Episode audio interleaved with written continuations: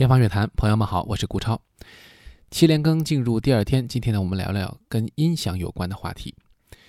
那之前呢，我在微博上有聊过一件事情，就是和我的好朋友高梦林，呃，他呢，嗯，跟我推荐了一款非常好的蓝牙耳机。那么这个蓝牙耳机呢，是一个用蓝牙呃无线的这样一个技术来达成这个发烧这样一个目标。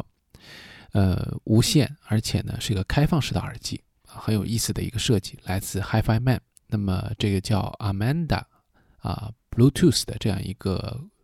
型号，一看呢就是专门为呃蓝牙来定制的。呃，这个耳机呢售价不便宜。那当时我拿到的时候呢，觉得包装非常的精美，但是呢，呃，更加没想到的是它的这个声音效果能够以蓝牙实现这样的一个高质量的回放，确实很难得。那这就让我想起，其实我们可以在节目当中和大家聊聊发烧。呃，我以前很早呢，大概是在读大学的时候开始呢，对呃发烧有一点兴趣。当时呢，混迹一些论坛，那么也会通过当时的这些所谓的 BBS 啊，了解到很多的关于发烧的资讯，也认识了一些朋友。他们呢，有的是专家，有的呢，也就是一个普通的爱好者。但是共通点呢，就是 他们都需要有一定的经济实力才能够烧得起来。那当时呢，我的这个经济实力是不足以支撑的，所以玩了一下耳机，呃，也尝试了一些音响的这个效果之后呢，也就没有深入的再去探究了。那更加有意思的一件事情就是，呃，后来我发现，其实我更多的喜欢还是音乐本身。于是呢，就有一种论调，呃，音乐的发烧和音响的发烧是不是可以统一？这两拨人到底区隔在哪里？那这个话题啊，我就觉得可以从今天的这个节目来展开聊一聊。嗯，或许对于音乐发烧友来说很简单，他们比较否定音响发烧友的第一个原因就是，音响发烧友听的是音响，他们根本就不懂音乐。呃，这种不懂音乐呢，其实我们深究起来说，就是当你去到一个发烧友家里的时候，你听他给你拿出的那些发烧天碟。往往这里面的音乐呢，都是一些比较呃 New Age，或者是一些呃电子乐和古典或者和其他什么呃乐器啊、人声啊呃配合起来的一些所谓的专门为发烧制作的唱片。那么这些唱片呃主要考虑到的是如何来体现音响的呃音效的这种夸张效果，或者我们嗯再去把它用另外一种词汇来转换的话，就是。音响发烧友他们通常使用的试音碟，往往是比较没有营养的。所谓的没有营养，也就是它在音乐本身是不耐听的。呃，这一点呢，我觉得，嗯，不尽如此。因为我也遇到过一些发烧友，他们非常喜欢音乐，他们听的都是古典唱片，呃，他们对发烧的音响也很了解。呃，这些人呢，他们可能具有比较高的修养和学历，并且呢有很强的经济实力。他们同时可以实现发烧这个系统的搭建，同时呢，呃，又有很广博的知识和对于音乐的一个了解。不管他是喜欢古典爵士，还是一些另类的世界音乐，或者说是一些流行歌曲啊，他们都有自己的一些品味。那么这一点呢，可能是帮助他们能够全面的去欣赏、享受这个音响。那还有另外一种情况，就是，呃，他不喜欢，也不愿不愿意去了解古典音乐，或者说其他的一些音乐类型，只是希望能够呃买一套好的音响，把音响效果啊烧出来。那么当然这个就另当别论。但是我觉得，嗯，这都是各自的偏好和喜好，本质上来说，我们没有办法去呃评判这一些东西到底是好是坏。但是呢，我想，如果说对音乐有兴趣的朋友想要去发烧，或者说，呃，对于音响发烧有一定认识的朋友，他还想深入的了解一下音乐，我们今天这期节目呢，呃，从我个人的角度，我想给一些分享，到底怎么样去选择，呃，好的音乐来适合适配自己的这个音响的体系，无论你是一个耳机也好，还是一整套的音响设备也好。那我想，我的原则当中，首先第一点就是选择你喜欢的音乐类型。其实很多发烧友都有自己喜欢的音乐，但是在他们选择发烧碟的时候，他们往往忘记了这件事情，或者他们就会呃暂且搁下自己对于音乐的一种追求，先去追求音响效果。那这一点呢，会让你有一个对于音响的误判，因为我们知道音响是重建一套声音体系，它在回放或者重播的过程当中，其实是希望本身它的目标是要去尽可能的还原真实的音响效果的，这是非常重要的一个原则。所以我的一些兼顾两头的呃发烧友呢，他们往往都会说一句话：我听这个音乐，听这个音响。我是希望去对标音乐厅当中的音响，去无限的接近音乐厅当中最好的位置的这个音响的效果。如果是这样的话，那我想，呃，至少在古典、在爵士、在一些现场音乐文化呃比较繁盛的领域，这样的想法是完全正确的。当然了，流行音乐它可能本身经过混响，经过了很多的后期制作，它已经失去了现场的所谓真实声场的这样一个意义。那么这就另当别论。但是无论如何，我觉得首先你要喜欢的音乐，选择它去作为你欣赏、评价一套音响体系，或者说品味你自己的、享受你自己的音响设备的，呃，这个最主要的一个内容载体。那么其次呢，就是在音乐类型之下，你要选择自己熟悉的唱片。我觉得，呃，选择唱片最关键的就是。这个唱片的音响效果，你大致已经有所了解，你在别的一些地方已经听过，或者知道它大概什么效果。那么，当你放到新的一套音响设备当中去，马上就能知道，啊，这里加强了，那里还不够。那么，这是很明白的一种判断的方式，而且我觉得这样会让发烧友有一种持续探索的精神。呃，这里呢，我也岔开说一句，呃，发现很多的发烧友，他们往往呢，在盲从了一些朋友的推荐。购置了一套音响设备之后，甚至于他专门搭建了听音室，最后，呃，这些音响效果并没有经常被享受，啊，被释放，啊，更多的呢是在那里积灰了。那么很多设备呢是朋友到了家里面，或者是专门组织一些听音活动才会想起来打开。那这就本身说明了，呃，这些朋友他对于这个音乐音响，他并没有真正的燃起激情。所以，找到合适的有激情的音乐，找到你所熟悉的音乐内容，再去品评你的音响效果，呃，这是一种比较理性又很有呃感性的，或者说嗯情感动因的这样一种方式。那么接下来有朋友就会说了，那呃，比如说顾超你自己是怎么样判断呃一个好的音响效果的？这件事情，我觉得还是首先要说一点。请你经常去音乐厅，因为你去音乐厅，你就能感受到音响效果的特殊性，你就能感受到真实的乐器发出的是什么声音。呃，我有听过一些唱片，不夸张的说，把小提琴录成了二胡，啊，这个音色的差别和真实的小提琴的这种呃差距是非常之大，以至于你没有办法辨别。那么，这是对我对那些熟悉乐器的人来说。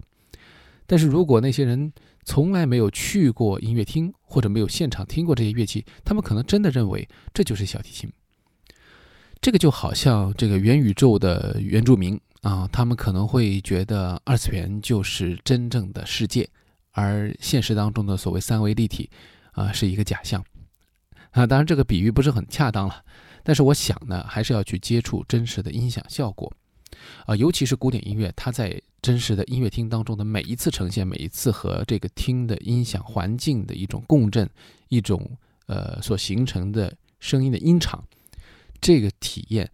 是很少有音响能够真实的还原的。所以，我们接下来讲到判断音响的几个维度，我觉得首先第一条就是要有真实性。我想，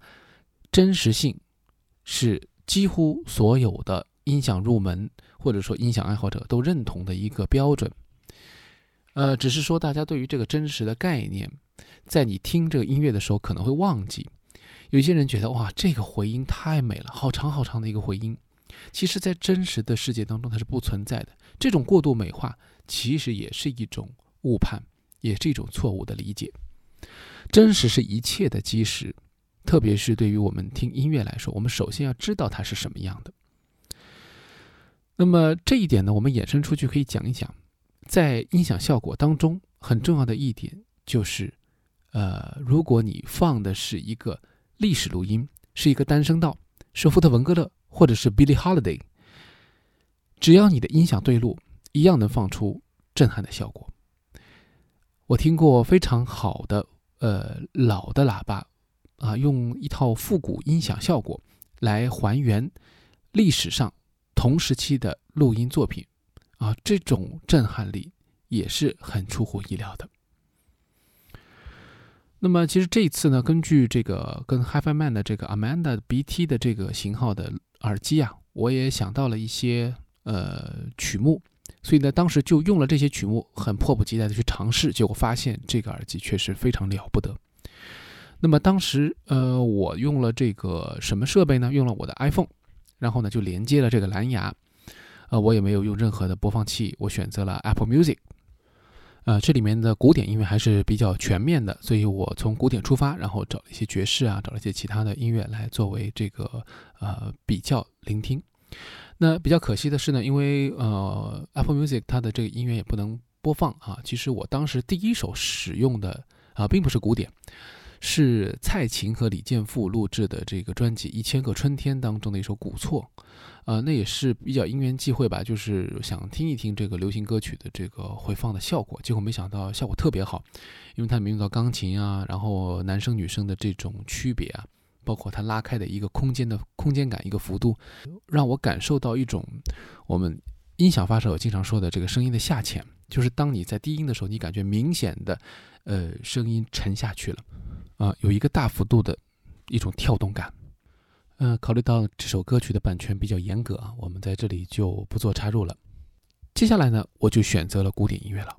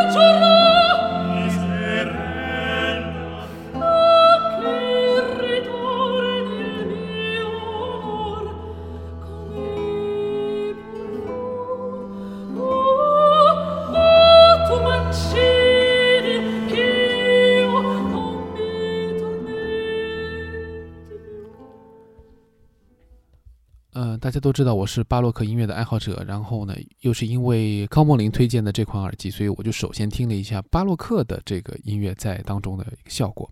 那我选择的呢是自己非常喜欢的，也是跟呃恰空古乐团啊，或者说其他一些早期巴洛克的表演团体呃类似的一个曲风，呃，这个宁芙女神的悲歌。那么这个曲子呢本身人声啊器乐都有，而且很有细节，所以我就想说，哎，这个可以是一个非常好的。表现的手法，发现首先声部之间的平衡感，音乐的这种自然流畅感啊，音色的这种呃真实性都达到了非常好的还原。那么这样的一个呃呈现，基本上就符合我的预期。那么之后呢，我就开始考虑说，是不是要还原真实的音场效果？那这又是古典音乐听音响的一个长处了，因为古典音乐很多都是在现场录制，特别是现在一些唱片直接会写。什么什么 live recording，所以呢，我就选择了一张钢琴家李卓宇在马林斯基剧院的独奏会的现场录音。那么这里面呢，他弹了非常好听的拉赫玛尼诺夫的一首克莱里主题变奏曲，呃，是非常值得来放的。但这里呢没有时间了。我印象当中更深的是他弹奏的一开场的海顿的 B 小调钢琴奏鸣曲。它的这个第一乐章非常有乐动感，也是抑扬顿挫，而且节奏呢，呃，非常的错落。那所以呢，给人造成一种闲庭信步，但是又充满灵感的效果。这个钢琴跑动的这个幅度，也在一个范围之内达到了一种非常灵敏、非常的有灵气的一个效果。啊，所以我很喜欢这个曲子本身啊。然后呢，它的这个高低音的搭配。呃，在快速的不同声区的切换呢，通过音响的表达呢，就很容易感受到或者说考验你现在这个耳机这套音响的一个表现力。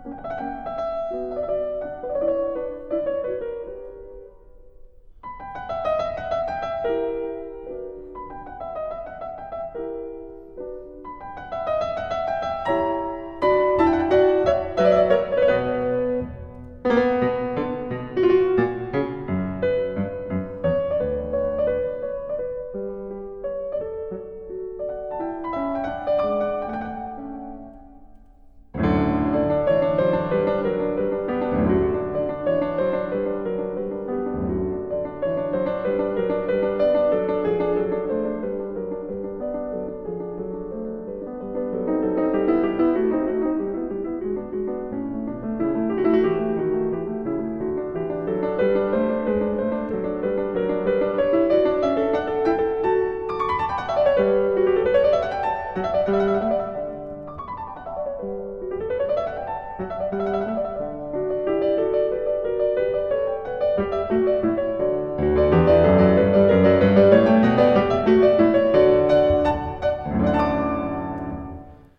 然在发烧友当中还有一个定论就是呃钢琴其实是非常难以回放的一种乐器啊它的声音的丰富性它的音色的一种如何中庸如何正统如何又能够充满表现力是考验音响效果的一个难题。相比之下呢，人声啊、弦乐这一些呢，呃，会更加的有优势，因为他们本身的这种呃侵入耳朵的方式啊，就比较的呃感人，比较的感性啊。钢琴呢，呃，如何在情绪上面做一个把控是很难的。那所以李卓宇的这个录音啊，当然也是个比较新的录音，我觉得大家的这个录音技术的提升，对于现在的这种音响的回放，当然也是一个基础性的一个呃提供了一个平台。那么这个马林斯基的现场，它这种呃场域当中的空气感，当你听到这个录音的时候，你能够想象或者说还原这个剧场的声音效果。同时呢，嗯，一个好的音响或者说好的耳机，可以通过一种灵敏度的提升，让你觉得音乐的速度不偏慢，这个也很重要。呃，这种灵敏度怎么去解释呢？呃，我总觉得有一种情况，就是你明明感觉它的音乐已经起来了，但是它的音量、音响没有到，这个就是在很多的音响的系统当中说的所谓的反应速度的问题啊。但是在这里呢，我觉得不知道大家自己的这个音响效果如何，可以去甄别一下啊。那接下来呢，我就想到了还有一个维度就是解析度，那么如何来把解析度呈现？那么我想用一些比较现代的、偏流行元素的，并且能够在不同的音频的频段都能有表现的这样一些录音。那我选择了，也是我的一个朋友啊，是我大学的一批同学啊和他们的朋友们组成的一个 a cappella 的组合啊，我特别想推荐给大家。呃，这个组合呢叫做呃燃点。燃点人声乐团，他们呢一直是以这个阿卡贝拉来作为啊招牌，而且是男生的阿卡贝拉啊，纯男团。那么他们最近呢也有一些网络的这个改编露出啊，可以说呃知名度有上升。今天呢我们选择的是这个他改编他们翻唱的这个 Zad 的这个歌曲《Umeno Luleto m a s t e 啊，这个这个转动命运之轮，这个是柯南的一个。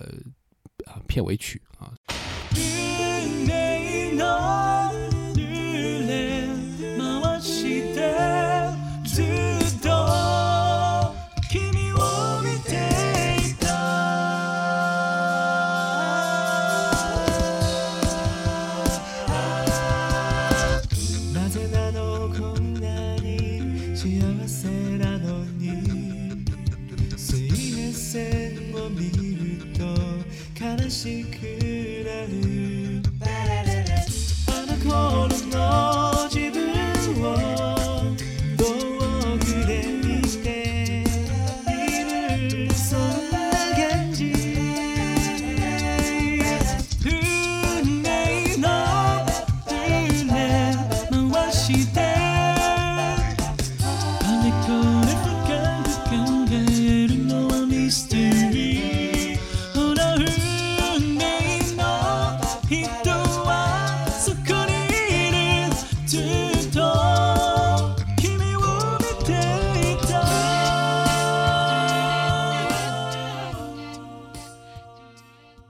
棚内录音、棚内混音，但是呢，这个当中呢也涉及到不同的频段、不同的声部、不同的分工，包括还有人声打击乐啊，如何来这个把音色，包括一些细节做好，所以解析度对于呃音响来说也是很重要的。